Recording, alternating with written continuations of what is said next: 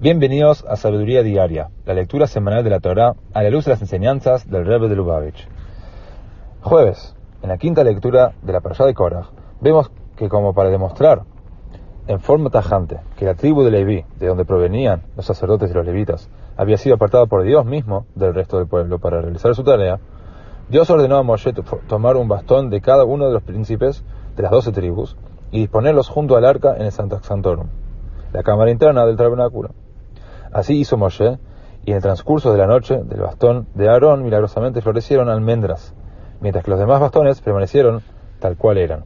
Como dice el versículo, Vine parach mate Aarón lebet levi, tzitz.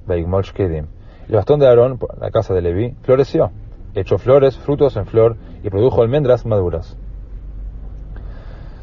Nos enseña el Alter Rebbe, Rabbi Zalman, en el Kuté Torah, y el Rebbe en el hijo tomo 4, que de todas las frutas, las almendras son las más rápidas en florecer, madurar y estar listas para el consumo humano. Esta diligencia era un atributo que caracterizaba la función de los levitas en el tabernáculo, de dos formas. Número uno, los sacerdotes bendecían al pueblo cada mañana.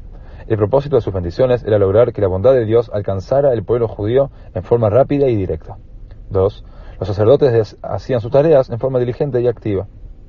Dado que el pueblo judío es un reino de sacerdotes y una nación santa, aprendamos todos de la diligencia con la que los sacerdotes cumplían sus tareas.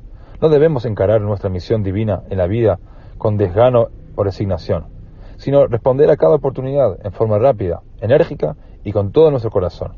Cuando así lo hacemos, no demoran en llegar a nosotros la bendición de Dios y el éxito por todos nuestros esfuerzos.